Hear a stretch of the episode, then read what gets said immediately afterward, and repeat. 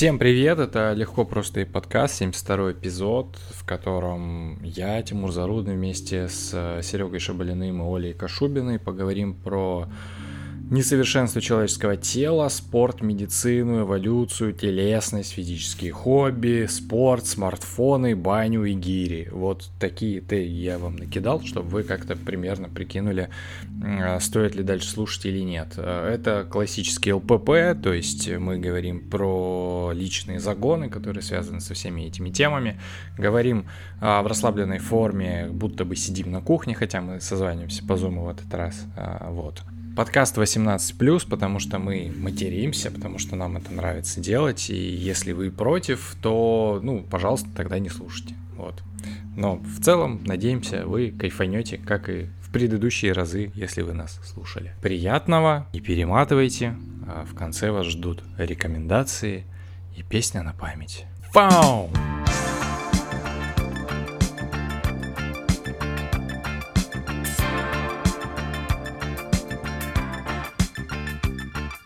Привет. Легко, просто и подкаст, 72 эпизод.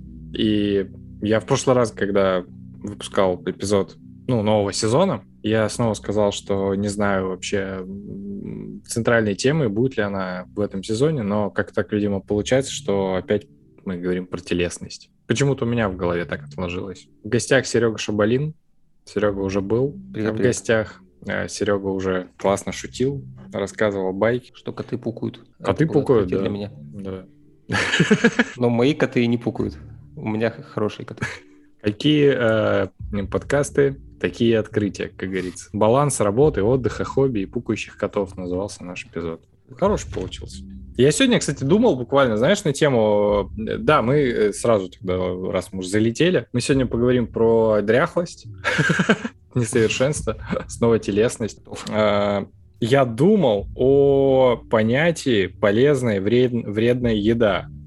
В голове просто посуду мыл и такой, ну это все булшит, потому что вот откровенно прям совсем супер вредной еды, ну, наверное, я даже не смог придумать, потому что любая еда, в зависимости от своего контекста, она чем-то полезна. И даже, а любая полезная еда, которую мы считаем здоровой, тоже в зависимости от контекста и количества, может считаться вредной. Ну, то есть Кока-Колу пьют марафонцы, потому что, ну, потому что это хорошая, хорошая подзарядка на долгой дистанции, например. И бургер, я думаю, там человека, который там где-нибудь э, в каком-нибудь походе, там тоже спасет. Ну, ничего в этом такого нет. И в то же время Сразу еще одну вспомнил тему свести, если соединить еще и котов сюда. Я вспомнил, что кто-то где-то писал из ветеринаров, что э, хозя... хозяева котов, которых посадили на диетическое питание, потом удивляются, что они не худеют, и оказывается, что раз это, ну, хозяевам кажется, что раз это диетическое питание, то значит им надо, ну, ну надо давать много. Это же типа не вредно, оно же диетическое. Да что там?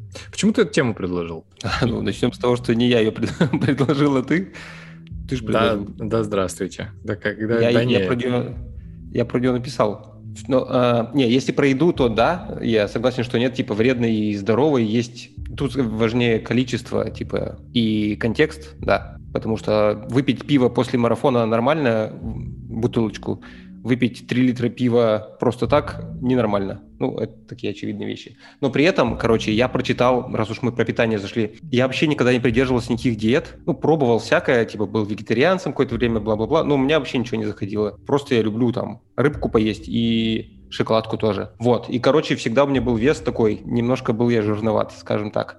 А потом я что-то задумался, начал много бегать, и, в общем, с большим весом тяжело бегать, когда у тебя он лишний в смысле. И, короче, я прочитал книжку Андрея Беловешкина, я забыл, как она называется, «Вообще бомба», там типа ешь правильно или как-то... Нет, не помню, в общем, как называется. Там часы нарисованы Второй... на обложке такие Да-да-да. С, с продуктами. Супер крутая книга, я просто офигел, потому что там нет никаких типа подсчет калорий, вот эта вся шняга, и не для меня, я вообще ничего не, не люблю считать. Зато там есть какие-то базовые принципы, типа надо есть условно три раза в день, а между тремя разами в день не есть. И когда я вот стал так делать, я похудел на 5 килограмм меньше, чем за месяц. Вообще без проблем. Меня не было никакой ломки. При этом я ем все как обычно. Ну, мясо стало меньше есть, потому что просто оно тяжелое, мне не нравится. Вот. А все остальное ем также и, типа, и худой. Кайф. Да, Это согласен. про то, что, типа, не важна, не так важна пища, как важна, важно качество самого процесса, скорее. Ты написал пост вот. в Фейсбуке? Да, да. Ты написал пост в Фейсбуке и говоришь, что я предложил тему. Но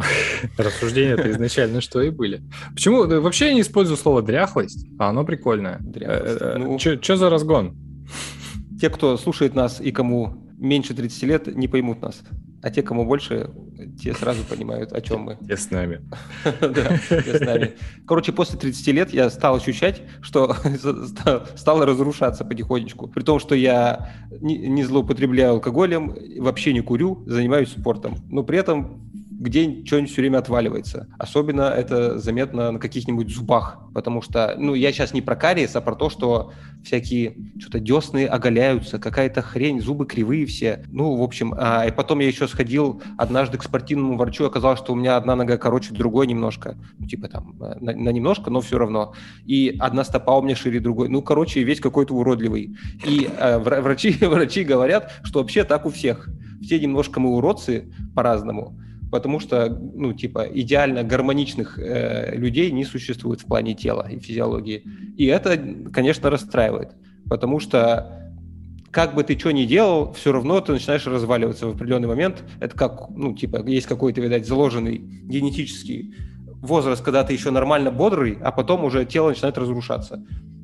Вот, и меня это бесит, с одной стороны, потому что сраная эволюция за такое количество времени не могла как бы нормально хотя бы с зубами разобраться. Блин, что за говно? Просто зубы. У котов это не болят зубы в большинстве случаев. У людей болят. При этом, ну, типа, люди сложнее устроены, чем коты. Сорян, конечно, коты. Вот. Но, с другой стороны, я понимаю, что эволюция, конечно, молодец. Ну, в плане, там, типа, природа очень красиво все устроена. Ты берешь там листики, там эти прожилки, или как, и там, не знаю, из какой-то, из цветочка появляется ягодка, это просто бомба. А потом ты смотришь там на свою ступню, в которой дофига мышц, каждый из которых за что-то отвечает. Эта стопа может гнуться так-сяк, бежать 40 километров, 100 километров и не сломаться. Ну, это круто. То есть, с одной стороны, как бы э, эволюция старается, с другой стороны, что-то как-то не дорабатывает. Вот, такой спич у меня получился. Надо позвать эволюцию поговорить. Интересный наброс, да. Сейчас, э, сейчас Оля подключится, и она нам пояснит. За я, чувствую, я чувствую за эволюцию, да. Посмотрим, как Сережа будет говорить следующие 30 лет. Усилятся ли эти настроения? Дальше хуже, да. Вот, и э, я такой, ну, тем про телесность, это же, это же легко просто и подкаст, само собой. Все загоны про телесность собираем тут. Вот, и я такой, типа, давайте соберемся и обсудим. И Серега призывал к ответу эволюцию, но у нас нет эволюции, но у нас есть э, медицинский журналист. Тебе есть что сказать, Оль? Ну, конечно, есть, да. Конечно, у меня всегда есть что сказать и ответить а, за все ошибки эволюции. Нет, давайте начнем с того, что, да, похоже, судя по всему, как бы нас писатели-фантасты в этом не разубеждали, все-таки, да, человек — это, кажется, вершина творения эволюции, это лучшее, что эволюция вообще смогла создать на планете Земля. В плане, наверное, не долгожительства, потому что мы знаем и животных, и растений, которые живут дольше, чем мы, но вот в плане какой-то совокупности факторов, кажется, большего кайфа от жизни, э, осознанного кайфа от жизни никто из живых существ не получает. Дельфины. А, ну, ну, это мы так думаем. Но, опять же, это, да, хороший вопрос, да, дельфины, какие-то еще живые существа. А, но м, определенно, да, мы самые самостоятельные, наверное, из э, созданий э, эволюции. И значит, помимо того, что мы можем просто как-то жить и принимать решения, мы также можем отчасти управлять своим здоровьем. И, э, опять же, опыт последних 100-200 лет э, показывает, что мы, в общем, чего-то в этом достигли, потому что то, как увеличилась продолжительность жизни за это время и э, наши возможности физические, как по преодолению внешних болезней, так и по отсрочке старости,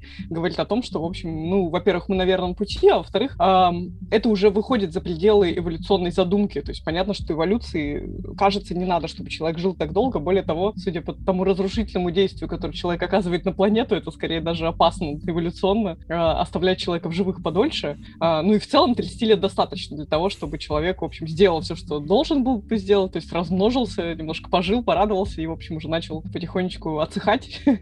вот. Но, судя по всему, дальше будет хуже или лучше в том смысле, что да, что сейчас уже и 50 лет не считается старостью, ВОЗ все время сдвигает границы молодого возраста. Я 45. Точно... Да, да, да, да, 45 молодой возраст. Классно же. Ну и кажется, что медицинские возможности потихоньку нас подвигают к тому, чтобы это ну, перестало быть удивительным, что человек, там, не знаю, в 70 лет еще бодр, э, рожает детей, и, ну, заводит детей, по крайней мере, и там занимается спортом, достигает каких-то спортивных успехов и интеллектуальных успехов. Ну, а может быть и нет. Может быть, я не права, потому что вот что-то все эти лекарства от болезни Альцгеймера регистрируют, регистрируют, да никак что-то не получается придумать такое, которое бы нас уберегало как минимум ментально от э, старости, а похоже, что именно ментальное старение самая херовая штука, с которой мы можем иметь дело, потому что бог с ним, с э, немощным телом, вот Стивен Хокинг неплохо и без него жил веселой, насыщенной жизнью, а вот с плохим мозгом, кажется, уже этого точно не получится.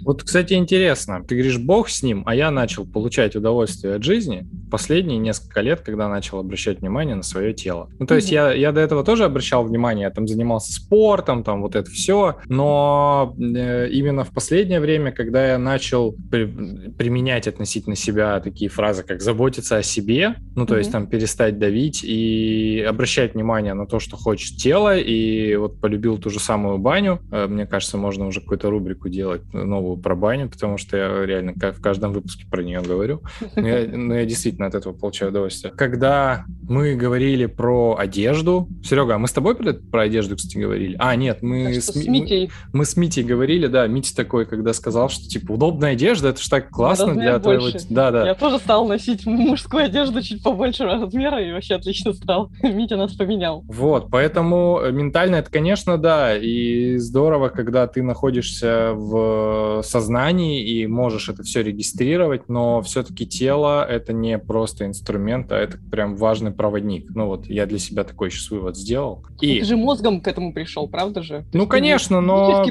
почувствовал, что надо быть более активным, а ты такой понял осознанно, что надо собой заниматься. Но без такого тела, какое у меня есть, я бы не получал такого опыта, который у меня сейчас есть. Я бы не смог, например, э, бегать э, так же, как я бегаю сейчас, я не смог бы поднимать там гирю, и условно э, явно бы испытывал другие ощущения, если бы там ходил в баню с другим телом. То есть все-таки тело — это такой важная штука. И мой point в том, что классно, конечно, идея о том, чтобы поместить там свое сознание в условный какой-нибудь инфра- инфорезервуар и пытаться что-то там получить, ну, как- как-то взаимодействовать с миром, но мне кажется, что тело все равно, когда у тебя есть тело, и, и ты все равно с этим как-то справляешься лучше. Вот. Просто это такой, это мысль боли, э, потому что я так долго игнорировал себя. опять же, судя по твоему опыту, никогда не поздно начать. Да, наверное, да. Я очень рад, что все-таки это вот в этом возрасте. Серега, у меня к тебе вопрос. Раз ты начал про дря... Э, как это, дряхлость и признаки разрушения, но когда ты про это говорил, ты э, не признаки разрушения сказал, а просто какие-то особенности. Ты говоришь, что у тебя одна нога короче другой, э, там, э, например. Звучит в таком контексте звучит ужасно. Ну, Я все время заваливаюсь на бок. Удобно. Но это же не признак разрушения, потому что это типа просто данность, это такая особенность. Признак разрушения — это когда ты в какой-то момент смотришь... Нога разрушилась. Да, смотришь в зеркало такое, а ноги нет, типа, или волосы стали седыми, там, например. Или их не стало. Или их не стало, например. Вот. Ты замечал ну, в своем теле уже что-то такое? Ну, э, смотри, про признак разрушения. Тут интересно, что на самом деле все эти э, тонкие недонастройки, по крайней мере, я начал за собой э, замечать, когда стал усиленно заниматься спортом. И кажется, что и, когда я просто 30 лет ходил по улице, я не замечал, что у меня там одна нога чуть шире или чуть короче, вот это все. А когда ты начинаешь бегать там условно по 20 километров э, в день, то у тебя начинает э, где-то что-то болеть, потому что нагрузка неравномерная. И вот тут начинаются вот эти всякие штуки. Или типа вот у меня вырвали зуб, а новый не вставили, и у меня челюсть начала там как-то переформировываться, и все стало еще более криво, чем обычно. И, короче, вот организм как бы пытается компенсировать все вот эти недостатки, ну, не недостатки, а особенности. И все в итоге еще кривее становится. Э, ну, вот у меня такое ощущение.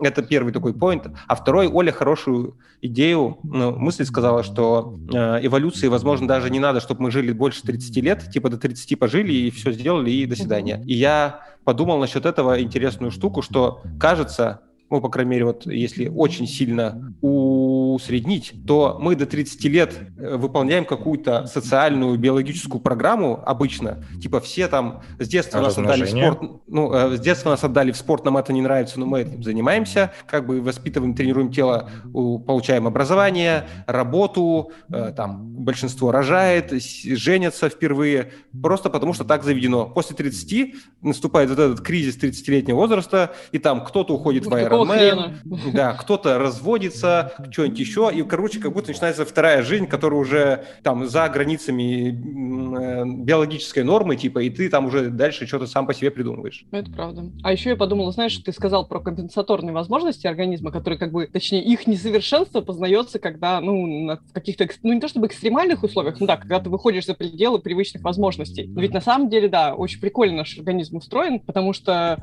очень часто и очень многие вещи ведь суперсложные, да, механизмы, там чуть-чуть где-то действительно асимметричные, а надо, чтобы были симметричные. У нас там органы не одинаково расположены внутри, и, а эти компенсаторные возможности, даже с теми же зубами, да, когда один зуб вырываешь, два соседних начинают сдвигаться друг с другом, почему имплантировать надо поскорее, потому что иначе щель как бы закроется, потому что челюсть такая, оп, и перестроилась, потому что и работать надо, и она такая, так, ладно, один, один боец пропал, давайте сейчас э, встанем плечом к плечу и выполним его функцию. И так во всем, и часто это занимает принимает какие-то вообще, принимает странные формы, когда вот находят человека, а, находят, узнают человеку 40 лет, узнают, что у него нет половины мозга, и он всю жизнь жил с одним полушарием, и оно взяло на себя все функции другого, и этого никто не замечал, он вообще там случайно сделал МРТ, и все офигели. И такого очень много. Там человек без одной почки живет, или да, например, э, и никогда это его не беспокоило, пока он начал заниматься спортом, что-то пошло не так, и тут выясняется. И при этом, да, как бы если представить себе, как много у каждого из нас таких косячков разных внутри, и при этом, которые совершенно не ощущаются и не заставляют нас страдать, и мы живем нормальной жизнью. Вообще, конечно, удивительно, насколько наше тело щадит нашу психику по части плохого самочувствия, потому что, вот, как знаете, иногда коленка заболела, и ты думаешь, и что, теперь так всю жизнь будет? А нет, она там через два дня проходит, и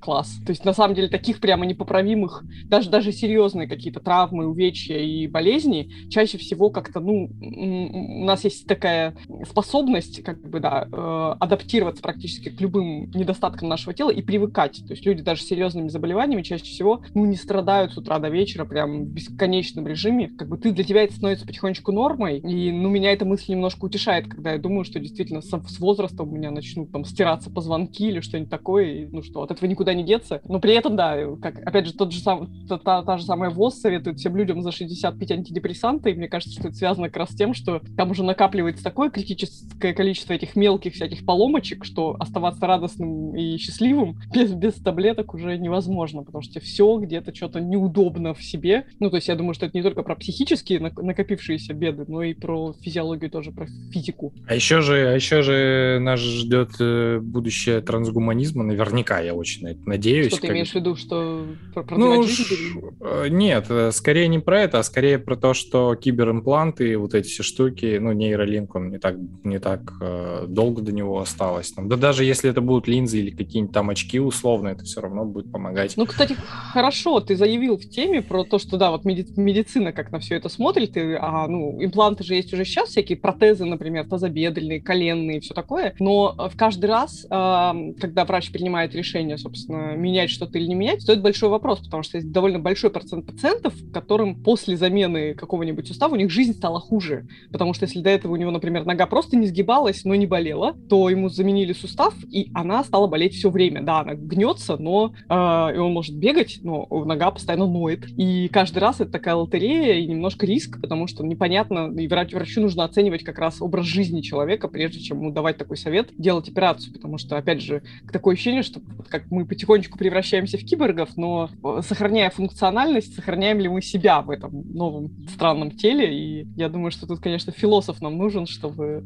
чтобы ответить на эти вопросы, как бы где заканчивается человек, тот, каким, он был при рождении, начинается вот уже не совсем человек. А мы, мне кажется, тоже можем ответить на этот вопрос, потому что мы живем с, со смартфонами, которые да. с нами каждый, каждый день, да, и в смысле, ну и давайте просто оценим, насколько это что ну, изменило. Ну да, с какой-то стороны это плохо, ну для меня лично, я понимаю, что это не очень, потому что когда ты импульсивно по привычке, ну, не то, что отпускаешь себя, а просто такое, типа, сидишь, и когда тебе скучно, ты начинаешь листать, ты как будто играешь вот эти вот однорукого бандита, потому что mm-hmm. такой, это такая коробочка с удовольствиями, это понятно, это так, так себе, не очень. Вот, но с другой стороны, это же и выполнение кучи каких-то других полезных функций. Но это условно, ну, это как, блин, знаете, вот я в институте учился, у меня было несколько друзей, которые такие ходили и говорили, я э, все телефонные номера запоминаю, я тренирую свою память, потому что вот ты вспомни хоть один номер. Такой, не можешь, а я все помню. Вот, и такой... Сколько э, их сейчас таких людей?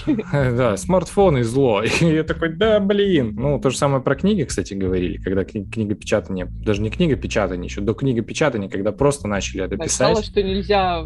Зачем вы тут фиксируете информацию? Надо, чтобы она вся в голове была. Да, да. Поэтому... Ну, опять же, да, Википедия в телефоне, возможность погуглить мгновенно любого актера, вспомнить, ну, посмотреть, в каких фильмах он играл, или, ну, любое понятие, проверить любую дату, конечно, с одной стороны, очень удобно и, мне кажется, очень стимулирует любопытство, как раз не гасит его, но при этом а, кажется, что реально у нас вот оперативка стала совсем маленькой, потому что когда ты понимаешь, что тебе не нужно ничего помнить, ты вообще и не стараешься запомнить, как те же самые номера телефонов, а потом оказывается дурацкая ситуация, ты топишь телефон в реке на сплаве, тебе нужно позвонить как бы кому-то из родных, а ты не помнишь, ну там вот тебе дадут другой телефон, а ты не помнишь ни одного номера. И это просто, ну то есть мы такие беспомощные отчасти, и там а ориентироваться на местности, например, разучились совсем, потому что ты привык к тому, что у тебя есть э, вот такой как бы э, внешний жесткий диск, где хранится вся нужная информация для выживания. А, ну вот я, я не то чтобы думаю, что это как-то связано с физиологией, ну и разные с точки зрения на тему того, почему мы, собственно, так стали болеть болезнью Альцгеймера. Есть точка зрения, что это просто мы стали до нее доживать, а она всегда была. Это как еще одна система эволюции, механизм, который как раз типа добивает тех, кто там от рака не помер или еще чего-нибудь. А для, для самых умных, короче, да, чтобы точно до 200 лет не доживали. А с другой стороны, есть, есть мнение, что болезнь Альцгеймера обусловлена тем, что мы все меньше и меньше спим, что так мало, как сейчас, мы никогда не спали, и это просто-просто не выдерживают все эти предохранители в голове, потому что смартфоны и прочие радости, электричество, которое позволяет нам продлевать световой день так долго, как мы хотим, приводит к тому, что мы просто ну, ушатываем свой мозг раньше времени. Возможно, мы типа мы стали настолько быстро, благодаря технологиям э, и знаниям, придумывать всякие штуки, чтобы улучшить себя, в том числе, что мы как бы заменили эволюцию собой, своими разработками, и в итоге мы прям в данный момент, типа, очень быстро видим, как что-то меняется, ну, условно, там, мы победили, ну, не победили, сильно э, уменьшили детскую смертность, например, и да. всякие вот такие штуки, э, там, прививки от гриппа и все прочее. И мы как бы в, еще в наше время, при нашей жизни все это видим, но с другой стороны, эволюция это никуда не делась, и она, во-первых, не успевает за нами, а во-вторых, э, как какими-то другими способами, возможно, все это регулирует. Объясню, ну, например, там, коронавирус. Это, конечно, немножко сейчас шизанутая теория, но, возможно, под, благодаря тому, что мы увеличили э, количество длительность своей жизни э, населения настолько сильно выросла, что типа его теперь надо немножко выкосить, потому что иначе э, все передохнут от голода, типа, mm-hmm. потому что, ну, потому что искусственные продукты еще особо не изобрели, которые могут заменить все. И поэтому мы сейчас такие, как бы мы обогнали эволюцию, и прямо сейчас увидели, что хопа, эволюция такая, опа, и, и нас немножко выкосила. Да, и сейчас боремся, по носу. Да, и сейчас мы боремся с этой штукой. Потом будет что-нибудь другое. Не знаю, мы научимся вживлять чипы в мозг, но мозг не умеет так быстро перестраиваться, потому что он все-таки эволюционный, и там тоже что-нибудь произойдет, какое-нибудь, не знаю, замыкание и ну, не знаю, что произойдет, но что-нибудь произойдет. Вот, и получается такая какая-то война сейчас немножко. То есть раньше была эволюция без технологий, и поэтому все очень-очень долго развивалось. Там миллиарды лет требовалось, чтобы что-нибудь там научиться большим пальцем шевелить. Не вот. всегда, а не теперь... всегда, не всегда. Э. Есть же вот эта есть теория про возникновение зеркальных нейронов, ну, то есть когнитивный взрыв, кажется, называется теория, когда в какой-то момент человечество развивалось, развивалось, вот как ты говоришь, очень долго, миллиарды лет, а потом херак что-то произошло, и все такие, оп, начали разговаривать друг с другом, там что-то какие-то, какая-то движуха пошла, и вот многие связывают это с, э, с случайным образованием зеркальных нейронов. Конечно, это было не так быстро, как это у нас сейчас со смартфонами и технологиями происходит, и интернетом, вот, но тем не менее, кажется, человечество уже что-то похожее переживало уже. Вот. Вообще надо понимать, что эволюция, конечно, работает, да, это на примере как раз бактерий, которые умеют вырабатывать резистентность к антибиотикам, ну, эволюция занимает какие-то годы, а на примере человека надо понимать, что за всю историю человечества человечество. Мы не то чтобы не эволюционировали, да, мы немножко подросли, немножко у нас поменялись э, черты лица, вот нам зубы мудрости стали не нужны, но фактически человек, там, не знаю, времен египетских пирамид, это абсолютно такой же человек, как мы, то есть никаких значимых изменений за эти тысячелетия не произошло с телом человека, то есть ровно тот же самый человек, возьми его сейчас, переодень в современную одежду, это будет тот же самый человек, что сейчас, то есть эволюция э, идет очень медленно, такая эволюция больших организмов, как человек, потому что там поколение сменяется раз в 25 лет, считается, и это такая размеренная, размеренная история, что, конечно же, в каком-то смысле мы ее обгоняем, но тут есть важное свойство человека как организма, это очень долгий детский возраст, да, по сравнению с практически любым животным, да, э, теленок встает на ноги сразу же после рождения, но если теленка, коров, как бы поместить их в условия, где наклонный пол, вот такая земля, теленок никогда не встанет. То есть если корова родит теленка на горе, то теленок, он не, у него не, ну, как бы так, так много уже э, заложено прошивок, в частности, прошивка стоять на ровной поверхности, что он, возможно, не приспособится ходить по наклонной, в то время как ребенок, совершенно рождающийся беспомощным, он за первые там несколько лет своей жизни адаптируется вообще ко всему. То есть можно родить ребенка в невесомости, он адаптируется к тому, чтобы жить в невесомости. И современные дети рождаются окруженные уже гаджетами, и уже к четырем годам умеют управлять, не знаю, каким-нибудь голосовым помощником, да, и для них это супер естественно, это нормально, хотя еще два поколения назад, ну, как бы наши бабушки до сих пор не все освоили телефоны, даже кнопочные. И получается, что вот этот вот, а, как будто, да, эволюция наделила нас талантом адаптироваться к чему угодно, видимо, как будто зная, что мы сами начнем так сильно менять мир вокруг себя, что сами, сами рискуем себе поменять менять среду обитания, это, собственно, и происходит, да. И, и да, мы, конечно, в удивительных условиях, потому что как бы тело, которое нам дали, это еще образца того, кроманьонского, мозги и условия, в которых мы живем, это, ну, мы обогнали эволюцию очень сильно, как бы такое ощущение, что, ну, она не остановилась, конечно, и мы видим это на примере образования новых вирусов, бактериев, бактериев в живой природе. А вот что касается человеческой эволюции, то вот все эти истории о том, что у человека, знаете, я видела такие картинки всяких таких полуфантастических, полунаучных журналах, где там человек будущего, у него огромная голова, очень маленькие худенькие тела, тоненькие ручки, ну, с пальцами, которые умеют все печатать.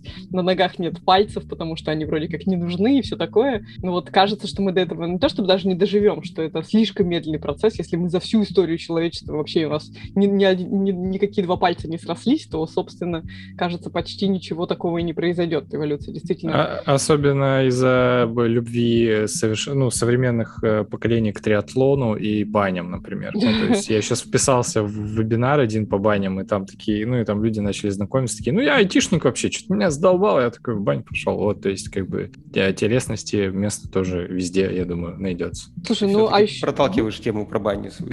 Да, все-таки никак не можешь от нее... Амбассадор. Раньше психотерапия, теперь баня, да. Что дальше? Потом водка будет. Ну, здрасте, ну. Женщины.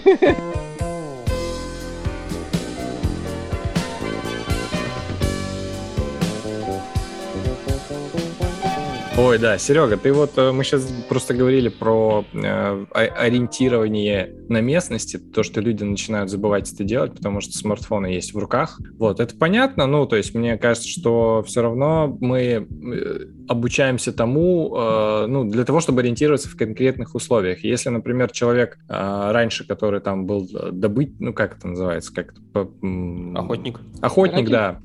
Охотник-собиратель, он, э, его система знаков, в которой он жил, это были листья, там э, вот эти вот натуралистические, ну, то есть ему нужно было понимать, где там что, чтобы, потому что от этого зависело его выживание. То наша система знаков — это бренды, это какие-то культурные мемы там и все остальное. То есть это в принципе, тоже что нормальное развитие. Но Серега бегает по горам. Как ты в них ориентируешься? У меня на эту тему есть не про бег история, а про то, что Давай. когда идешь в какой-нибудь поход, особенно зимний, понимаешь на самом деле, насколько все твои гаджеты и прочее абсолютно бессмысленные перед непогодой, условно. Это мы ты когда ходили... ходил э, на Камчатке, да? Да, мы ходили зимой на Камчатку и попали в непогоду в горах, и просидели три или четыре дня в этой, как, ну, типа, сторожевой избушке, назовем это так, потому что мы, в принципе, не могли никуда уйти, и до нас никто не мог дойти, ни на вертолете, ни на этом, как, ни на снегоходе, никак. И все. Ты, у тебя там супер крутая дорогая одежда, у тебя куча гаджетов, лыжи, бла-бла-бла, спутниковый телефон, но ты ничего не можешь делать, потому что непогода. И вот, в общем, вся наша технология разваливается, на самом деле, перед этой мощью природы, которая неконтролируема очень часто.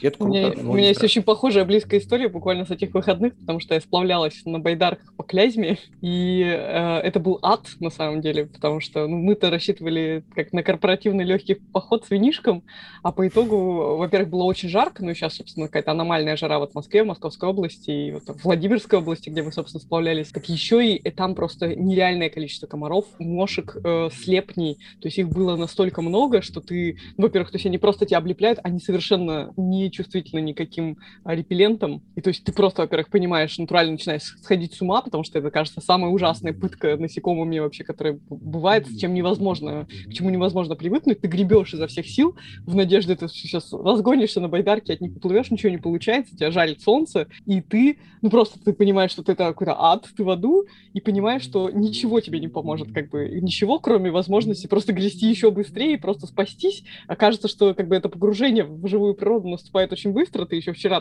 спал дома в обнимку с смартфоном, а сейчас ты вот как сумасшедший раб на галерах пытаешься бороться с природой и победить ее не можешь никак.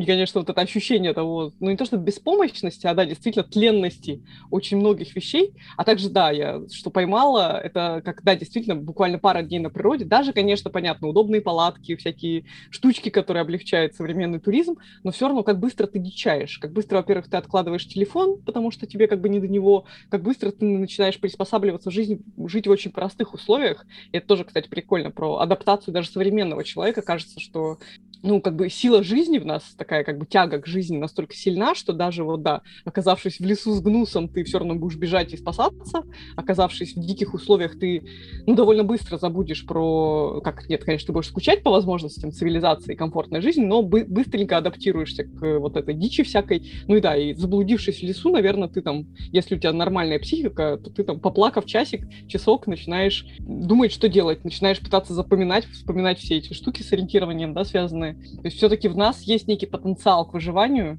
как, как бы он такой дремлющий, но все-таки нам эволюция, наверное, к счастью, дала немножко еще сил, помимо вот того, каким, как мы легко расслабляемся и становимся такими изнеженными хипс, хипстерами, также все-таки в нас жива вот эта сила а, адаптивности, адаптивности к любой херне такой глобальной, внешней, да? Когда я сплавлялся, сколько мы? 12... Вот сколько я раз вспоминала твой сплав, кстати. Да-да-да, 12 дней. так хреново, да, что ж там с тобой было?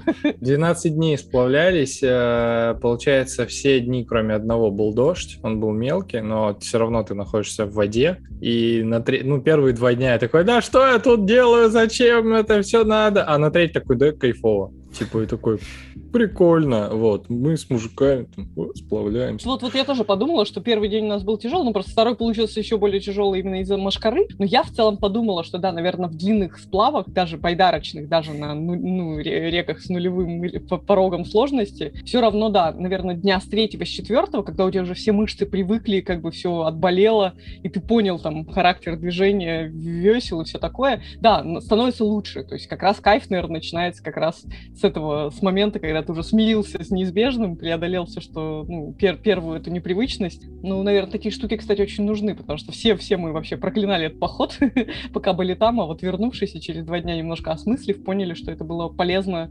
перезагрузиться практически для всех участников, потому что, ну, кажется, не так много в современной нашей размеренной жизни городской есть условий для того, чтобы как-то встряхнуться, и, наверное, отсюда вся эта тяга к спорту, которая рождается после 30 лет, ну и каким-то таким более-менее экстремальным максимальным, э, как это, выводящим из зоны комфорта развлечением. Да, это, это, это, я так понимаю, уже химия за это отвечает. То есть вот эта история с удовольствием от преодоления, это, э, господи, вылетел гормон из головы Но, норадреналин. Адреналин- норадреналин. Норадреналиновая вот эта ис- Медиатор, да. Да, норадреналиновая история, когда ты получаешь удовольствие именно от преодоления, и она заложена именно, вот мне как раз кажется, эволюционно. То есть, когда ты изу- ну, получ- изучаешь что-то новое, открываешь это дофамин, а потом ты такой, типа, вот, я как классно справился. Кстати, я вспомнила, вот кажется, что изучение, тяга к изучению чего-то нового, это чуть ли не единственный объективный критерий, позволяющий оценивать человека как молодого, ну, по крайней мере, не стареющего. То есть, действительно, когда начинается старость, она начинается не в 50 лет, не в 60 лет, она начинается тогда, когда человеку перестает быть интересно а, расширять вообще сознание, я имею в виду, ну, получать новый опыт. То есть такое ощущение, что, ну, по крайней мере, ментальное старение точно, да и физическое тоже происходит. Вот представьте себе бабушку, которая живет в Хрущевке где-нибудь в провинциальном городе, которая каждый день делает одно и то же, варит один и тот же борщ. Вот у нее там как бы маршрут ее там от дивана к телевизору, на кухню, потом в пенсионный фонд, я не знаю, куда-нибудь в поликлинику. То есть она ходит привычными маршрутами, вот все эти наши модные хипстерские советы из разряда «пройдите к дому другим путем», это уже точно не про нее, потому что она, как бы она вот все, она стала заложницей собственных привычек. И кажется, что вот ну, все в этот момент начинает угасать сознание, как мышцы, которые перестают работать, потому что ты в голове ходишь одними и теми же траекториями, обдумывая одни и те же вещи, ты, э, собственно, внешне, вот все эти истории про то, когда бабушку из деревни вывезли в город, и она очень быстро умерла, э, будучи, как бы, живя под присмотром родственников,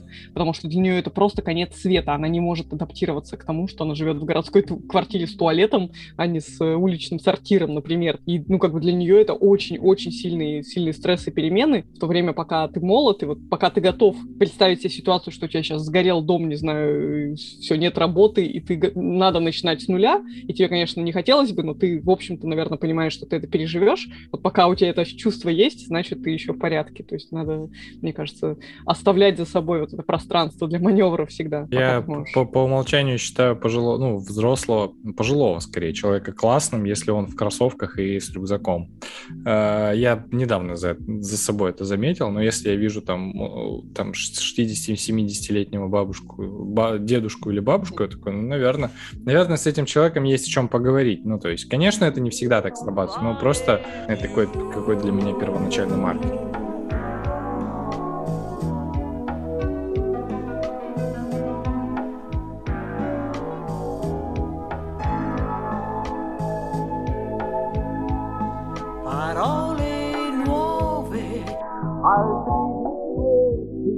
А я, знаете, что сейчас подумал э, про эволюцию, опять же, что ны- модный нынче термин выгорание и вот это все, он на самом деле, как я сейчас понял, хотя у меня нет статистики, связан в основном с, ну, с как бы интеллектуальным трудом. То есть, короче, я ни разу не слышал, чтобы выгорали грузчики, там, машинисты. Ну, погоди, потому что выгорание, оно же про общение с людьми. Оно не столько про интеллект, сколько про социальное взаимодействие. Поэтому называется эмоциональное выгорание, потому что люди должны, ну, как бы это на, на стыке двух людей. Хотя, хотя ты прав, мне кажется, термин появился позже сильно, чем люди, в принципе, начали работать во взаимодействии с людьми. А во многом, мне кажется, когда люди, в принципе, переключились на интеллектуальный труд. То есть, а, это, Слушайте, ну здесь же еще история в том, что грузчики не очень-то рефлексирующие ребята в основном. Ну, то есть это зависит от, ну, как мне кажется, вы мне, конечно, можете поправить, Ну, но... ну, это от человека зависит, а не от профессии же. Ты чё? Ну, Да, личность же определяется тем, чем человек в жизни занимается. Ну бы. да, то есть я, конечно, понимаю, что всякое в жизни бывает, и человек может пойти, но то общество, в котором он находится, находится все-таки на человека влияет. И вообще-то это пидорство какое-то, жаловаться о том, чё- что тебе там что-то не нравится. Ты что, ёпта? Взял, понес. Дилан э, понес рояль Ну, на 20 этаж. Ну, типа, да, или а что ты это, пойдем бухнем? Ну, типа, нормально же это. А вообще проставиться надо. Ты первый день отработал, что ты это? Ну. Вот тебе деньги дали, пойдем. Да, э, что за э, собрание либералов и интеллектуалов? Я работал грузчиком, у меня ничего такого не было. Нормальные А чуваки Да, слушай, вообще, кстати, есть же такая теория, и очень многие об этом говорят. А, Очень многие, у меня есть знакомый айтишник, который говорит, что очень любит общаться и случайно знакомиться с людьми совсем другого социального статуса и другой жизни, потому что это, мол, со- соль земли, что вот вообще как бы в компании грузчиков они как бы очень все, ну, не расслабленные, а как раз, ну, очень легко вот вся эта субординация выстраивается, там не сидишь сидишь, не рефлексируешь по поводу всякой фигни, они как раз очень чутко чувствуют, что там Васян выпадает, как бы надо с Васяном бухнуть, и как бы это, это решается гораздо более ловко, чем вот в нашем как бы таком мире э, рафинированном э, офисных белых воротничков, я не знаю, креативного класса, где все там переживают за что-то, какие-то личные границы и все такое. О, У тебя вот, кстати, была лекция про смертность, и ты там говорила, что самоубийство среди мужчин в Это России. А кто? Ну, это тюрьма, тюрьма, тюрьма заключенные солдаты, конечно, А, в первую очередь. мгм. Ну, то есть, на самом деле, такое ощущение, да, что мужиков-то нельзя от них оставлять, что они там... не- ну, нет, не так. Просто у женщин нет, я думаю. Женщин меньше сидит в тюрьмах, у женщин в России нет армии. Э, Я тоже не уверена, что большой... Ну, как бы у нас зато женские коллективы, это практически любая школа, я не знаю, любой университет, и там говорят просто о духотворится какая-то полная. Ну, то есть, э, у меня есть подруга, которая работает в университете, и она говорит, что просто, говорит, это вообще такой какой-то другой мир, где просто бабы орут друг на друга, то есть они настолько на эмоциях все время, там, из-за каких-то ведомостей, из-за какой-то херни, там, не знаю, не посчитали там ставку не так, ну, то есть какие-то такие э, операционные, короче, проблемы, что просто они, э, ну, они столько нервов на это тратят, и вот как бы ты потом выходишь на улицу, а люди такие нарядные, спокойные, ходят там, вежливо здороваются, прощаются. Ну, как бы, видимо, ну, во-первых, это к разговору про однополые коллективы, что это токсично получается почти всегда, а во-вторых, а, ну, похоже, что вот, да, накаленная атмосфера не очень зависит от уровня, потому что в армии-то вообще, да и в тюрьме, наверное, очень разные люди сидят, ну, разного статуса, с разным бэкграундом, но там скорее, наверное, я даже не знаю, что давит, что приводит к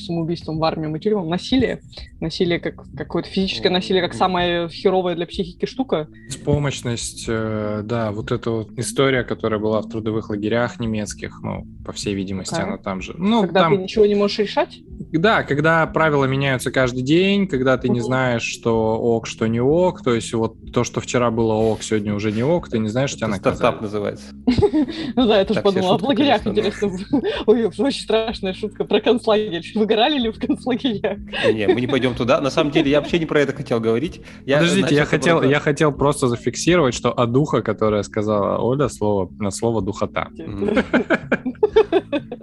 Я хотел сказать, что, э, возможно, все это выгорание на интеллектуальной работе у нас происходит потому, что как, класс, как, как, класс, как раз благодаря эволюции мы еще не успели адаптироваться к э, Такому типу полностью интеллектуальному труду. Это да. правда. И условно, когда я в детстве я с родителями копал картошку на гигантском поле, это была очень тупая, нудная работа, но мне было кайфово, потому что ты всегда видишь результат и остаток. Не понимаешь, щас, что когда ты- делать, да? Ты эксперт Да. в этом. А сейчас, когда ты делаешь э, свою работу на работе интеллектуальной, ты вообще не понимаешь, что ты сделал, что ты не сделал. Задач всегда много, э, как бы их посчитать, их метрически нельзя часто. Ну, написал ты 10 строчек кода, а это ни о чем не говорит. Мгм. Ну вот, и ты поэтому страдаешь. Ну, А, ра- а работаем мы, а работаем мы при этом по канонам а, за- этих фабричных рабочих 8 часов, там, ну, то есть там с, с утра до вечера. Еще хорошо, если над тобой руководитель ходит и такой смотрит, а тем ли ты занимаешься вообще? Работаешь Ну, ты слушай, или нет? э, У нас разве такое сейчас еще осталось? Мне кажется, Ну, есть, все конечно. Да, конечно. Ну нет, вообще Да нет, глобально есть. да, но мне кажется, после какого-то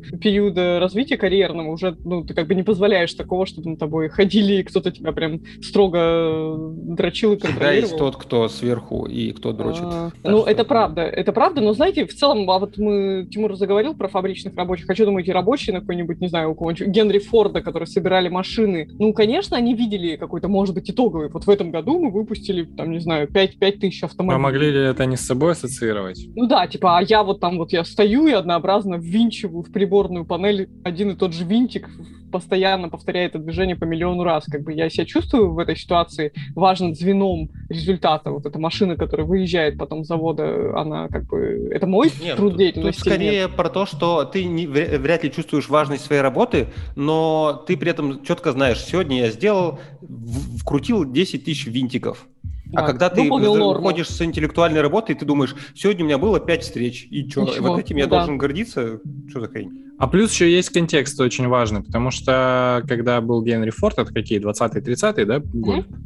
А, то, насколько я понимаю, еще вообще до 60-х годов, в общем-то, никто не ждал каких-то мгновенных э, карьер, э, карьерных э, взлетов там и чего-то подобного. Мы сейчас живем все в перманентной, э, в перманентном ожидании какого-то чуда, сказки, там вот сейчас я что-то сделаю и поднимусь там. А, вот... если не поднимусь, значит я лузер. То есть, Да, да, мне да. обязательно надо за свою жизнь как-то стремительно взлететь. Да, и вот куча людей, там, которые заработали там миллиарды в 20 лет, а вот в Фейсбуке там, друзья, а вот твои друзья в Инстаграме там то, то а ты все, и контекст он, конечно, давит, это правда. Мы типа, кто-то, кстати, классно выразился, но а, как- такое ощущение, что мы все типа э, очень любим хаслить и типа, ну из Маслить? интеллектуаль- А что это значит? ну, типа делать из этого, давить на газ, что ли, ну, если я правильно, это, Мгм. если правильно вы, выразился.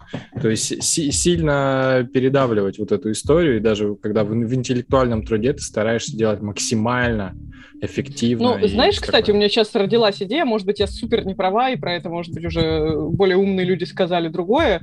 Почему-то у меня странная ассоциация, что вся эта херня с э, достигаторством, она во многом родилась как раз примерно параллельно с тем, как в школу было введено ЕГЭ. Когда вот это стало такой передрочь с тем, что надо набрать 100 баллов на экзамене, как бы вот у тебя вот нормальные одноклассники, пацаны там или девчонки, которые поступают в крутой вуз, они там добирают 100 из 100 по физике, математике и русскому, ну или 98, а если ниже, то значит ты лох какой-то, который никуда не поступит. То есть как-то и так вот это вот прям старших, как началось, в общем, закручивание этих гаек в старшей школе, а потом оно продолжилось в университете, а потом вот, собственно, ты выходишь на работу, и там еще, не знаю, 20-25 лет на тебя еще не наседают, а потом начинается вот эта гонка, гонка за... Когда ты деньги зарабатываешь не для того, чтобы тебе на хлеб хватило, потому что, чтобы на хлеб хватило, в общем, кажется, не очень много надо напрягаться, потому что еда дешевая, как бы там прям умереть в голод, с голоду в современном мире кажется очень сложно. А начинается какая-то фигня, когда мы гонимся, ну, то есть я не знаю, с кем мы соревнуемся, мы соревнуемся с каким-то, да, во-первых, совершенно версией себя несуществующей, а во-вторых, с неким общим образом успешного человека и успешного очень определенным образом. То есть человека, который на работе молодец и дома молодец. И как только мы это- с этим образом, ну, как бы расходимся на опасную дистанцию, тут же начинается всякая херня в голове с тем, что, типа, а что я делаю не так? А почему, ну, как бы ты не можешь себя чувствовать счастливым, пока ты, вот, значит, с этим образом хотя бы не двигаешься в его направлении. То есть чувствовать себя счастливым в моменте таким, какой ты есть, со стрёмной зарплатой, с, может быть, какими-то сомнениями в личной жизни или еще с чем-то, это уже как бы все, это, это ты лузер. И вот эта вот культура это вот этих 100 и 100 баллов на ЕГЭ, кажется, она, ну, вот как нас началась в в старших классах, так и не отпускает до сих пор. Мне кажется, это не ЕГЭ, а 90-е. И, то есть раньше все, во-первых, ходили в одинаковом, потому что, ну, другого ничего не было. Во-вторых, не было интернета и социальных сетей, и ты не мог знать, что там делает Петя. А а когда появился, во-первых, 90-е и, типа, свободный рынок, условно, у всех, у кого-то стало много денег, у кого-то их по-прежнему Но ведь осталось это было нелогично тогда. То есть оно как бы богатые и бедные получились как-то, то есть как раз там всякие уч- часто врачи обнищали во многом, ну, врачи всегда были нищими. Ну, а какие-то просто бр- братки поднялись вообще с низов, не знаю, спортсмены какие-то, которые... Ну, то есть вообще э, как раз тут, мне кажется, поломалась логика успешности, потому что это была какая-то странно, стран, странный рандом, кто стал богатым, а кто стал бедным. Нет? Врачи, кстати, не всегда были нищими. По-моему, в царской России там это была Ну да. себе хорошая э, А, работа. ну, э, я имею в виду на такой обоз- в обозримой перспективе, ретроспективе, скажем так, да. Короче, мне кажется, это все-таки больше соцсети, потому что, ну, почему мы сейчас все страдаем? Типа, вот я, когда не захожу в Facebook, у меня все хорошо. Я зашел, вижу там этот где-нибудь условно выступил на конференции, я такой, о, а я не выступил, значит, я типа хуже. Ну, вот. Мгм, мгм, типичная мгм. история. Да, соцсети, конечно, в этом смысле. Ну, а помните, да, раньше, наверное, роль соцсетей выполняли встречи выпускников, да, когда вот ты такой съездил и такой либо вот так сидишь, типа, ё-моё, почему у всех там такие красивые дома и жены, там, не знаю, что еще. А может быть и наоборот, ты думаешь, о, девки-то как постарели все вообще, там, а, а эти все уже пузатые, как бы парни такие были спортивные, а сейчас, а я, в общем, нормальный. То есть тогда было это такой раз в несколько лет погружение в это сравнение. А сейчас оно вот как бы происходит каждый день. Ты сравниваешь себя со знакомыми людьми, с незнакомыми людьми, и, ну, все время ищешь вот это вот как класси- классика, по-моему, кризиса 30 или скольки лет, когда ты думаешь, где же я свернул не туда. И вот мне кажется, конечно, это очень опасная фигня. Ну, в целом воспринимать жизнь как вот именно траекторию, как вот как бы не... Я все... Сейчас у меня как-то такой период, что я пытаюсь кайфовать от момента. Ну, и опять Мы, же, да, мы видим по твоим дредам, Оль.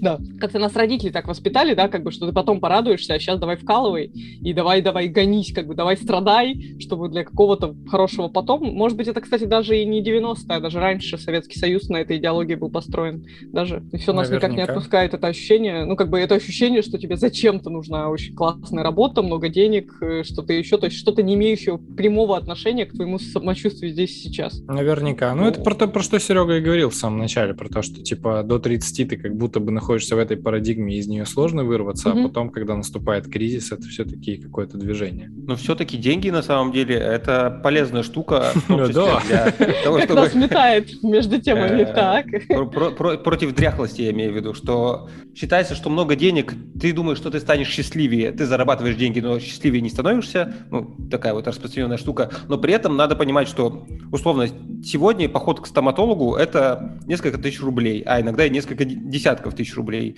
Поставить себе брекеты – это вообще какие-то баснословные деньги. Если у тебя заболело Психолог, о, о, вот, да. И, короче, на самом деле, чтобы быть здоровым, просто быть богатым. базово здоровым, не спортсменом, Мгм. надо тратить очень много денег. И иметь ДМС, то есть работать в корпорации. Это хотя, да, это да. Ну, знаете, еще про, про... Тут еще другая связь про деньги. Есть как бы вот есть медицина, которая уже исправляет то, что с тобой не так стало. А ведь да, понятно, когда я сказала, что питаться сейчас недорого, в реальности 400 грамм фруктов и овощей в день, на самом деле, ну, если это хорошие фрукты и овощи, которые тебе нравятся, а не просто какой-нибудь кабачковый икра в баночке, то это на самом деле довольно... ну, То есть питаться дорого, э, хорошо питаться дорого. И как раз большая часть проблем со здо- Ну, известно, что питание — это чуть ли не главный фактор здоровья и для зубов, и для всего тела. И там лишний вес тоже этим определяется. И кажется, да, что, понятно, самые дешевые макароны — это, да, доступная еда, но как раз очень многие проблемы со здоровьем из-за нее получаются. И да, привилегия богатых людей — это есть то, что тебе нравится, соблюдать все, в общем, принципы здорового рациона, да, а в случае, если что-то сломается, ты тут же, да, такой идешь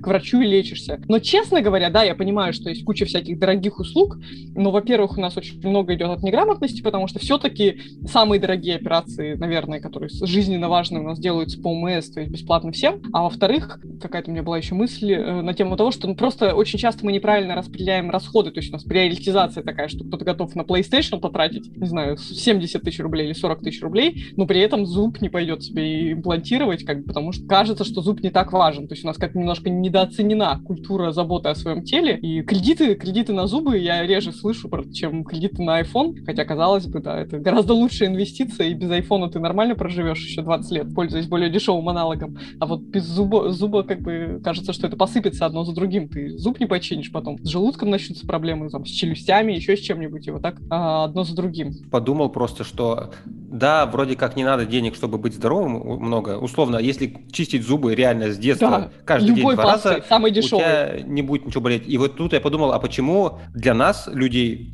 для 99% наверное, населения Земли, так сложно чистить зубы два раза в день по три минуты? То есть, казалось бы, это эволюционная какая-то штука. Но Чистить зубы? мы за Как, такое как раз длинное эволюция время это и не надо было. Я читал Мы, это мы у- всякую фигню. у Дмитрия Маркова, да, э, историю про то, что типа эволюция вообще не, не озадачилась. Ты вряд ли свой убьешь организм так сильно, что не сможешь передать гены, ну то есть как минимум 25 лет у тебя есть.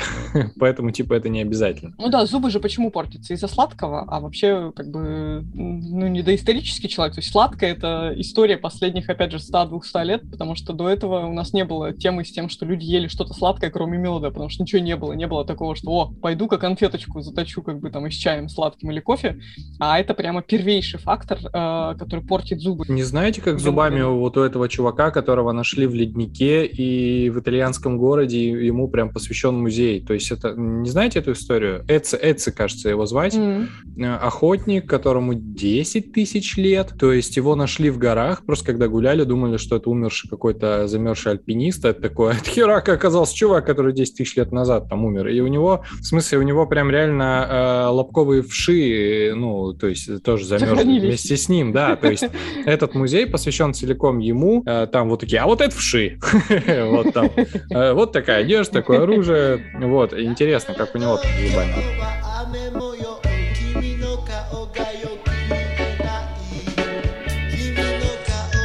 В ноябре короной болел.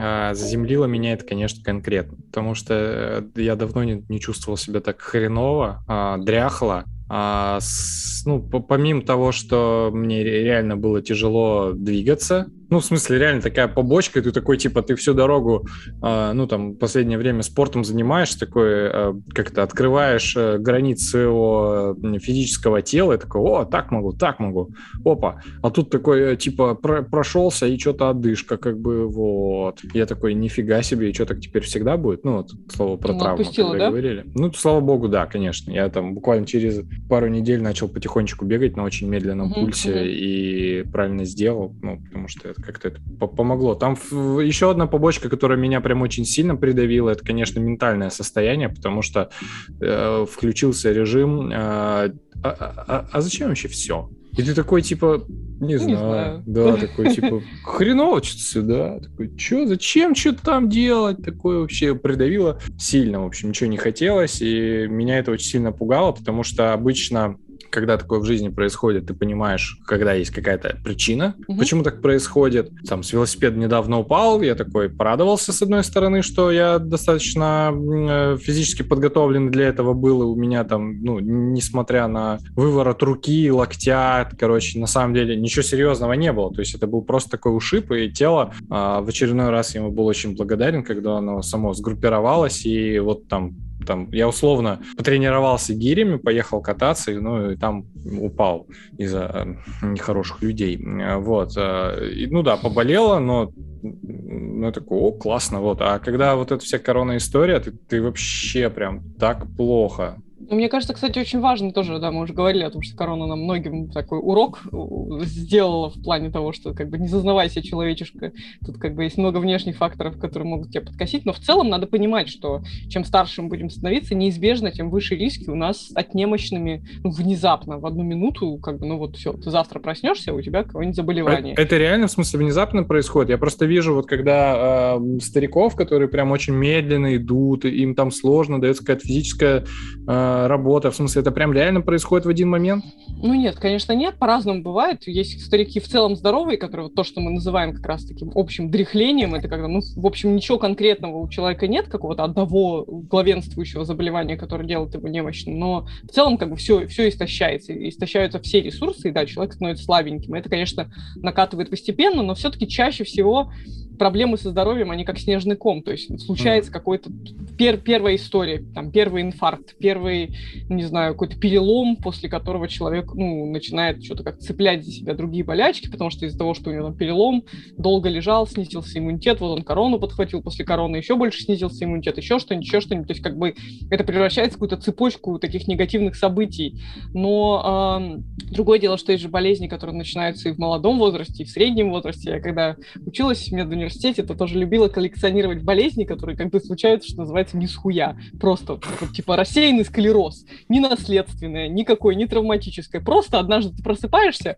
а у тебя что-то рука не имеет. И с каждым днем не имеет все сильнее. Еще не имеет, не имеет, ты идешь к врачу, тебе говорят, у вас там очи- очи- очаги демиелинизации, то есть э, как бы нейроны остались без проводки, без оболочки где-нибудь в спинном мозге, и все, и ты это необратимо. Все, а завтра у тебя там еще что-то откажет, еще что-то откажет, там через три года ты перестанешь ходить. И с этим ничего невозможно сделать, это невозможно предотвратить, ты ни в чем не виноват, но вот как бы вот такая у тебя жизнь. И такие мысли о таких странных заболеваниях, и то же самое вообще почти с любой системой организма может случиться, но другое дело, что это, правда, редкая история. Как бы у нас, у большинства из нас даже знакомых нет с такими заболеваниями, поэтому как бы думать об этом постоянно не нужно, но мне кажется, очень ценная мысль — это думать о том, что ты вообще как бы хрупок, что ты не можешь э, гарантировать и принимая какие-то жизненные серьезные решения. Конечно, да, я опять же против того, что прям днями и ночами лежать там и смотреть в потолок и думать, что я завтра умру, но в целом надо понимать, что довольно много что не в наших руках, и даже не в руках современной медицины, потому что как бы полететь, ну как в автомобиле, вот как бы все, ты завтра его заводишь, а он что-то не заводится, и ты такой, бля, как бы что, что пошло не так? Да ничего, просто потому что, к сожалению, при все, всей уникальности нашей физиологии, ну как бы это есть как бы такой элемент риска, коэффициент того, что завтра ты не будешь таким прекрасным, как сегодня, и поэтому давай радуйся, во-первых, сегодняшнему дню, а во-вторых, сильно не планируй, как ты там, не знаю, за- будешь удваивать свой доход каждый год, потому что возможно, что и нет. Серега, ты... Это, это стоицизм называется. Э, Да? Понятно, фи- фи- философ вошел в чат. Серега, вопрос к тебе тогда. Ты, э, судя по твоему инстаграму и фейсбуку, э, часто испытываешь себя. Ходишь в Камчатку, э, на Кам- в Камчатку. Камчатку, на Камчатку, да, э, Баню. На баню. А Вот сейчас бегать по горам начал. Ты для чего это делаешь? Сейчас спросил. Ну, во-первых, это просто интересно, потому что что-то новое.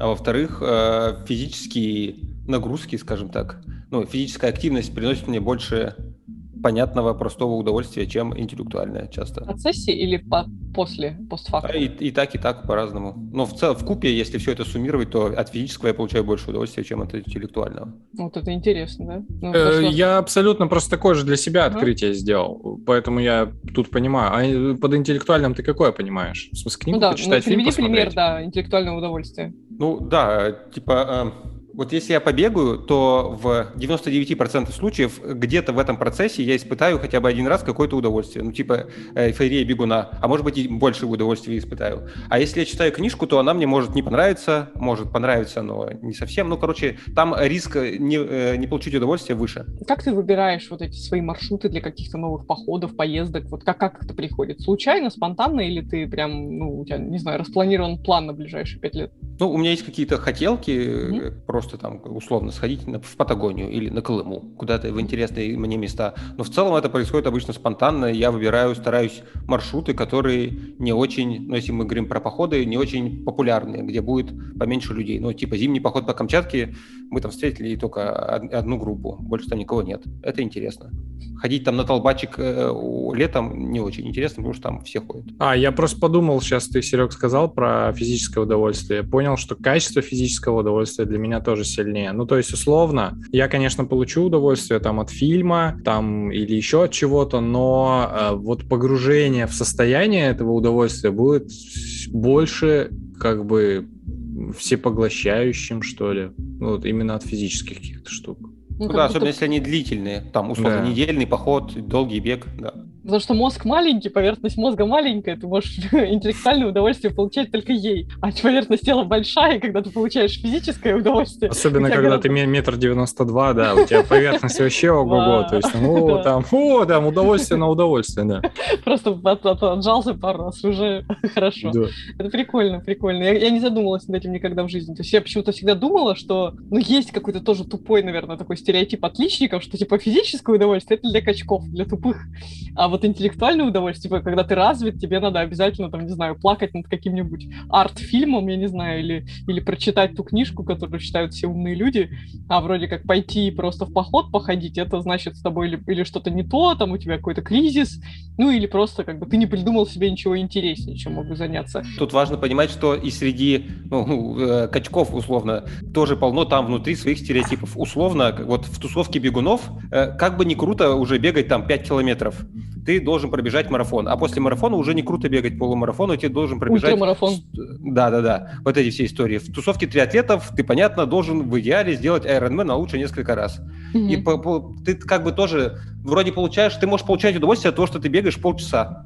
Но Такое же ты смотришь достигаторство, вокруг, да? Да, и ты смотришь вокруг, но все такие, а все бегают 100 километров. Ты такой, а что, я лох, что ли? И все на тебя смотрят, типа, а, начинающий лошара. Мгм. Вот, и там тоже начинается А ты хочешь сказать, что достаточно токсичная спортивная, ну не знаю, Не, не, ну, тусовка, не нет? то, что токсично, это что в само, само так работает, да? Да, то есть ко Хочешь, мне не не подбегают бегуны говорят, а, ты чё, лох, ну-ка, беги быстрее. Ну нет, всем наплевать на самом деле, но все время хочется чего-то большего. Потому что тоже есть соцсети. Ты заходишь в Страву, а там вот эта вся история. Или там в тренинг Пикс. Ну, короче, соцсети э, спортсменов тоже убивают спорт. Многие профессиональные спортсмены не ведут страву и вообще ничего такого, чтобы в том числе, возможно, не загоняться насчет этого всего. Они просто тренируются, потому что знают, что им надо тренироваться, и все. Смотри, я не смотрела твой инстаграм, но я как поняла, что Тимур на него ссылается, когда говорит про какие-то твои путешествия, такие немножко экстремальные. А получается, ты тоже выкладываешь как- какую-то информацию о том, куда ты ходишь, что ты делаешь, и а, как, как ты себе объясняешь, зачем ты это делаешь? Ну, я, э, я выкладываю довольно редко, то есть я типа не travel блогер но да, выкладываю.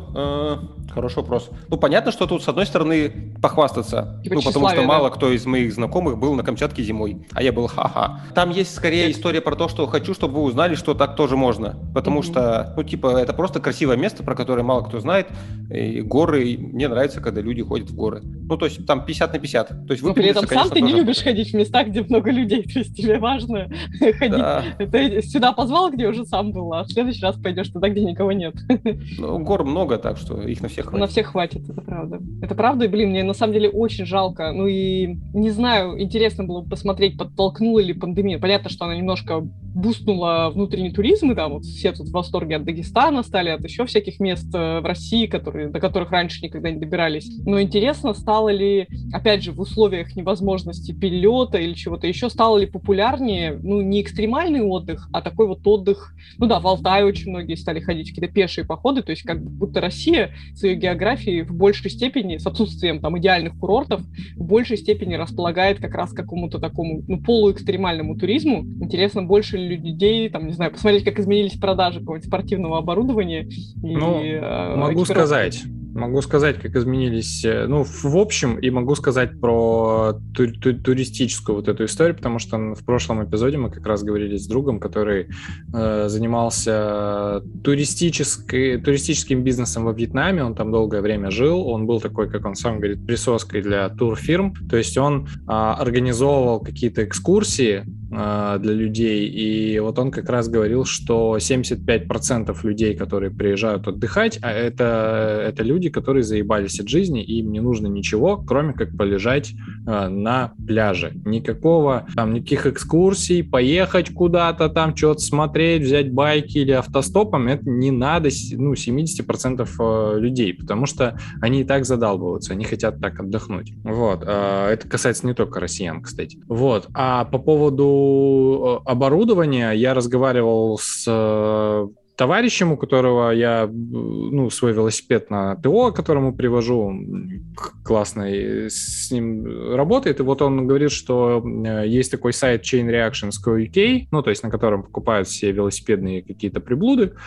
Я А, ну вот, да, то есть на нем э, реально все покупают. И сейчас проблема в том, что в пандемию выкупили вообще абсолютно все. Выкупили и аксессуары, и комплектующие, и сами велосипеды, и заводы сейчас просто не успевают все поставлять, поэтому цены выросли, а, есть большой спрос. Это касается вообще, в принципе, любого какого-то туристического оборудования. Но как это в России? Ну, черт его знает. Но я не могу сказать, что в моем окружении стали, все купили палатки и такие стали Мгм. куда-то там ходить. Ну, то есть так тоже сказать сложно. А в целом, насколько в вашем окружении нормально ну, быть физически активным? То есть это прям, не знаю, 80% людей, про которых вы знаете, что ну, они стопудово там, ну, либо каждый день тренькают, или вообще, в принципе, такие на спорте, или, или все-таки это скорее исключение, что вот есть ты какая-то белая ворона, которая там сильно упарывается, а остальные в основном такие Ну, у, у меня тут странная история, потому что, с одной стороны, э, у меня надо мной происходит физкультурный харасмент со стороны жены, потому что она активнее меня в плане поехать э, покататься на вейкборде, там,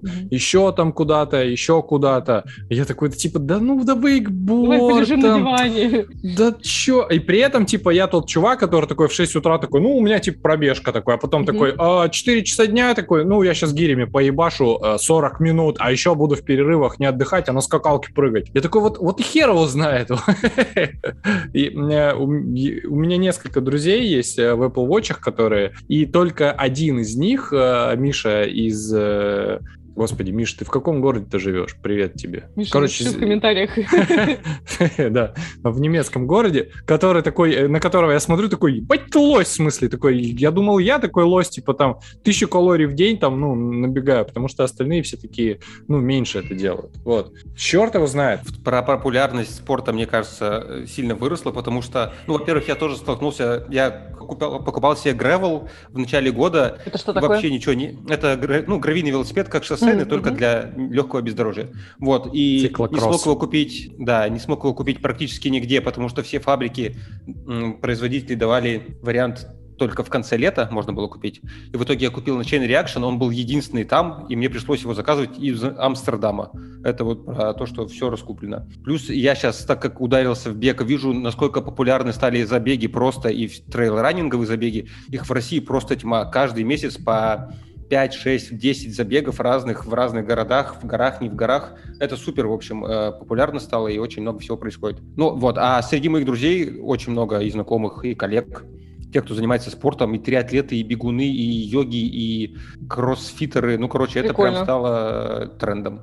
Прикольно, прикольно, потому что у меня довольно много знакомых, которые как бы не занимаются ничем, но при этом это как бы на их физической форме внешне никак не сказывается, вроде, ну, все там примерно одинаковые. Ну, и то есть еще я постепенно прихожу к тому, что я сама прошла тоже путь от полного отрицания и ненависти к спорту до достаточно активной физической жизни, и а, потихонечку кажется ненормальным то, что человек не занимается, то есть что у него нет вообще никаких физических хобби, что он там просто, условно говоря, не знаю, работает, и после работы там лежит на диване, смотрит сериальчик, или там, ну, занимается, в общем, пускай самолетики собирается, склеит из модели, модельки делает, но как бы отсутствие физического хобби, ну, кажется, уже начинает становиться такой же как бы вредной привычкой, как курение. То есть, когда ты просто смотришь на человека и думаешь, блин, как бы, м, чувак, как бы ты себя, ну, не то чтобы гробишь, ну, как, не знаю, да, пристрастие к какому-то вредному, какой-то вредной еде.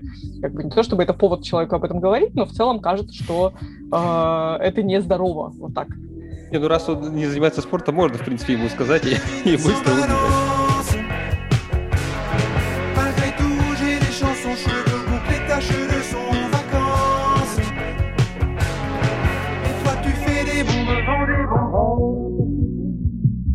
Сегодня э, утро свое начал с того, что сделал в шорткатах э, э, автоматизацию, когда прихожу по геометке прихожу в магазин, то у меня автоматически всплывает список продуктов. Такой типа, как, а вот, да, интересно. Мгм. То есть еще немножко память свою разгрузил. Ну, это не то, что, ну, в смысле, просто сейчас, когда видишь в магазине человека, который ходит с листиком, ты такой, типа, чувак, э, ты откуда здесь? Это С Это я, это я, 60-х это я, прилетел? Тимур, не надо. Зачем? Зачем? У тебя же есть телефон. А, ну, а ты блокнотики не ведешь? Мне вот, например, какое-то удовольствие мышечное доставляет что-то записывать. Записать булка белого? Да, да, потому что больше я иначе писать разучусь, понимаешь? Больше у меня никаких записей особо-то и нет. А, все-таки почерк не то чтобы портится, но вообще как бы хотелось бы еще как-то не забыть, какая рука, какой рукой я пишу, потому что иногда мне кажется, что я уже близка к этому А состоянию. почему, кстати? Ну, типа, почему это важно?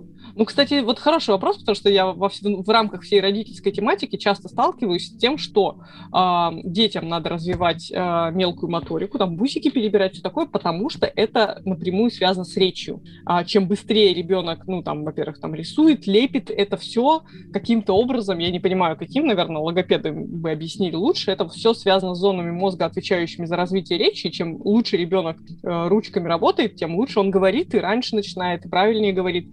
И есть, я не знаю, сохраняется ли эта херня во взрослом возрасте, но в целом кажется, что мелкие мышечные движения это очень классно для мозга. Поэтому, опять же, профилактика Альцгеймера, помимо всяких кроссвордов, изучения иностранных языков и заучивания стихов наизусть, это часто всякая хрень, типа вязание, э, каких-то вот мелких, там, не знаю, создание картин из этого, как это называется, алмазная мозаика, знаете, всякая такая фигня. То есть и там те же самые модельки самолетиков, когда ты мелкие детальки клеишь, это все про про работу мозга, про то, как у тебя мозжечок координирует эти мелкие мышечные движения. Короче говоря, писать от руки считается, что очень важно. Не только для того, чтобы там запоминать, а просто потому, что у тебя как бы все мышцы, которые есть, должны работать. Про координацию тоже недавно заметил такой, ну, типа, на, как, на какого-то, очевидно, своего ровесника, который где-то обувался, и он это делал сидя, очень кряхтел, я такой, ха, плох, стоя на одной ноге, там, что-то такое. Гири, ёпта. Ну, это, кстати, э, мне тоже Интеллектуальное унижение, да. Физическое унижение. И В том числе, да. Очень хороший совет, э, то, что, о чем ты говоришь, и вообще то, что ты пропагандируешь идею с ва- важностью физухи. А, Мне кажется, что это очень важный совет для очень, ну, как бы, да, стрёмно советовать и зашкварно советовать людям с депрессией, иди, как бы, спортом займись. Мне Да, кажется, он, же, он же разнесет весь спортивный зал в этой э, в, в попытке, да, убежать. Ага. Э, Нет, я скорее о том, что есть же не только депрессия, не только выгорание, есть такое состояние тупое, когда ты как бы у тебя все хорошо, но что-то не так, и ты какой-то маешься, короче говоря, маешься, и ты не понимаешь, что с тобой не так. То сам себе не нравишься, то у тебя какие-то мысли такие дурацкие, зацикленные. Вот мне кажется, что для людей, у которых, в общем, с энергией, с уровнем энергии все нормально, но при этом они явно ощущают недостаток какого-то счастья в жизни, вот как бы начать в какую-то физкультуру и подойти к этому системно, и именно найти вид спорта, который тебе нравится, честно нравится, хотя бы там на 10 занятий тебя хватит, любопытства твоего, очень важно, потому что это такой как бы способ, как машину с толкача разогнать. То есть ты просто физически что-то делаешь, а потом внезапно тебе хорошо. То есть как бы вот можно получить удовольствие и стать чуть более счастливым просто через тело. То есть не копаясь в мозге, не ходя к психотерапевту, хотя я очень уважаю психотерапию, конечно, но иногда достаточно заставить тело работать нормально, и мозг внезапно тоже начинает работать нормально. Ну, типа, ты чувствуешь себя классно. И вот это удивительная штука, про которую... Сереги пост был, кстати, на эту тему. Да? Да? Э, т- да, Был, значит. Ну, ты там, в смысле, говорил про то, что если не знаешь, чем заняться, займись хоть чем-нибудь. Там, кажется, такая история была. Да. Ну, именно с реклама гири. А, Да, гири, да? Ты гирями занимаешься? Да нет, ну это так пошутил, просто неудачно. Что, то, что можно уже... У тебя баня и гиря, вот два как бы Два составляющих пунктика, мужика. э. Мне осталось только усы закрутить. Ну, типа, для полноты образа. И тогда вообще нормально. Повесить на них гирю. Ну, По ноги, просто там такие, типа, чуваки были. А мне, кстати, гирьку подарили, да. Мы э, такую маленькую. Сейчас покажу. И скучно, кстати, прости, Чё? что перебила, гирями заниматься. Так а чё, чё там? Ну не, на самом деле, у- я не любитель э, каких-то стандартизированных э, программ и упражнений. То есть, когда да, когда ты начинаешь делать там условно 3-4 упражнения по кругу, и это уже дольше недели, то это, конечно, становится скучно. Я обычно как? Я нашел для себя идеальный, идеальное решение э, от скуки. Я э, в Инстаграме открываю чувака, Ма- Маркус Филли, кажется, его зовут. А, ну, он, из он калифорниец, и он там что-то раз в день или там в два выкладывает какие-то свои комплексы, которые он делает. И я просто смотрю на него, их комбинирую по состоянию. Если я готов упарываться, я делаю сложно. Если не готов, я делаю несложно.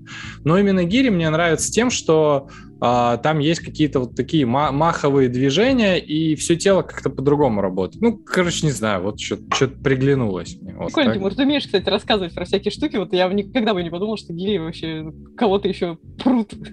Как-то мне это все какая-то от дедушки, знаешь, что такая обшарпанная гиря, об которую все спотыкаются. Это все, что у меня ассоциативный ряд с гирями очень короткий. Как-то так получилось, это вообще как бы гири, это тема российская, ну, то есть э, очень гиревой спо- спорт был развит именно в Советском Союзе, в Америку его привезли как раз иммигранты российские, там, потому что особо не, э, ну, никто что-то это не знал про это, и сейчас это действительно стало и в кроссфите популярно, Воз- может, если вы там ходили, видели, что там специально у них такие еще эти, э, ну, ухваты, ну, Мгм. более удобные, чтобы перехватывать. Это очень круто, потому что гири, они развивают, в принципе, те- тело целиком, и как-то и координация прокачивается, и ловкость, и ты как-то вот, ты задействуешь мышцы, которые ты там, ну, просто если бы в спортзале на обычные там тренажеры пошел, может быть, даже и не задействовал. Короче, мне очень нравится, потому что а, я вижу прямой результат на своем а, перемещении в пространстве, и мне он очень нравится. То есть я условно стал ловчее, сильнее, и такой, и там, оп-оп-оп, там, вот все можно сделать. Вот. Ко- Коубов, мемов много прикольно, где там кто-нибудь гирю берет, такой, хуяка его перевернуло. А. даже мем- мемом про гири есть, надо же. Ну, да это же типа до сих пор такая тема, я не знаю, на каком-нибудь э, м, городском празднике такой, типа, а там кто у нас поднимет такую гирю столько-то раз? Ну и кто-нибудь пьяный выходит такой и, и падает. Вот, такая история.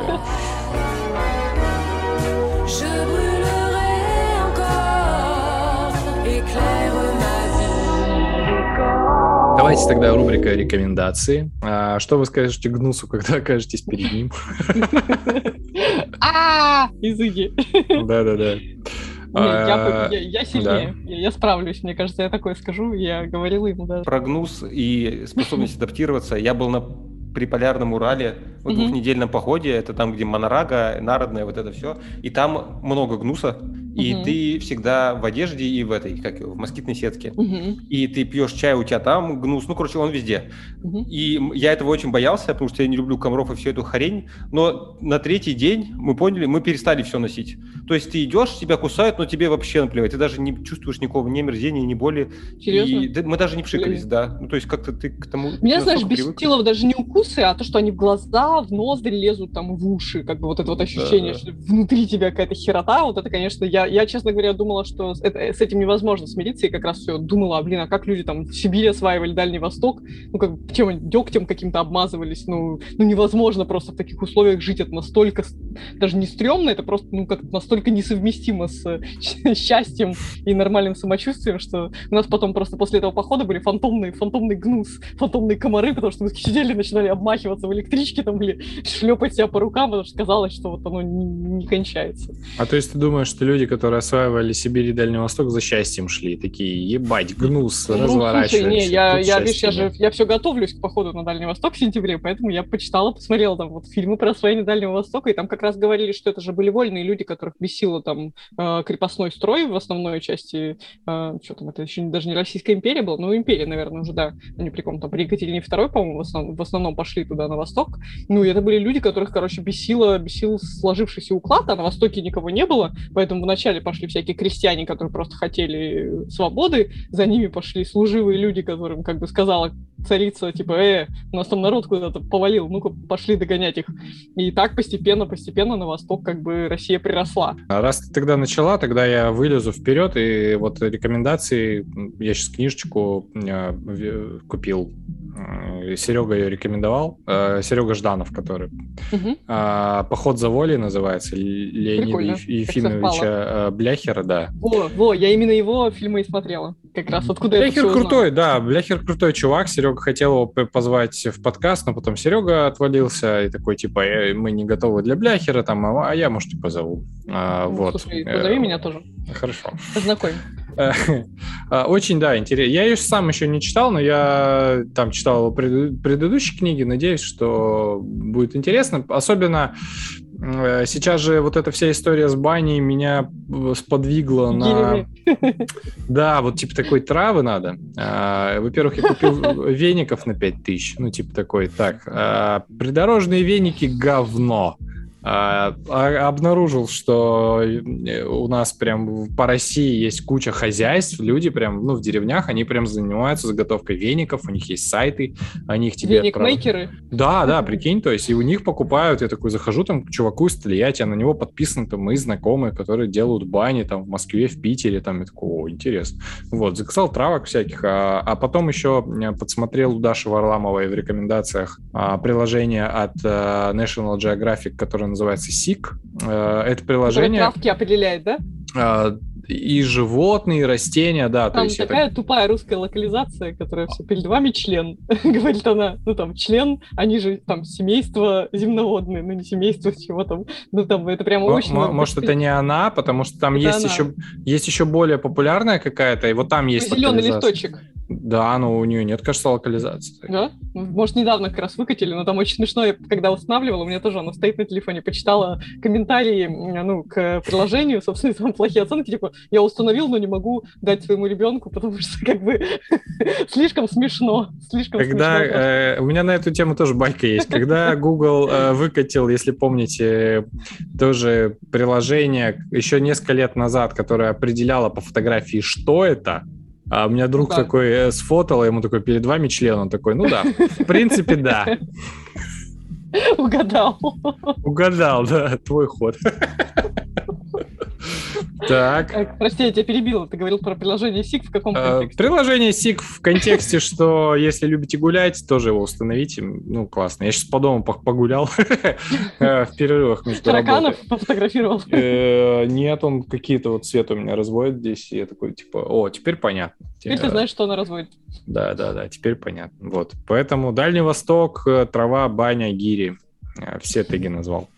Че, кто следующий? А, Давайте я, я, честно говоря, как двоечница порекомендую штуку, которую сама еще не дочитала. Это книжка, которая называется «Искусство системного мышления». Не знаю, рекомендовали ли ее уже. Было такое, Тимур? Я не помню, но я ее определенно читал, да.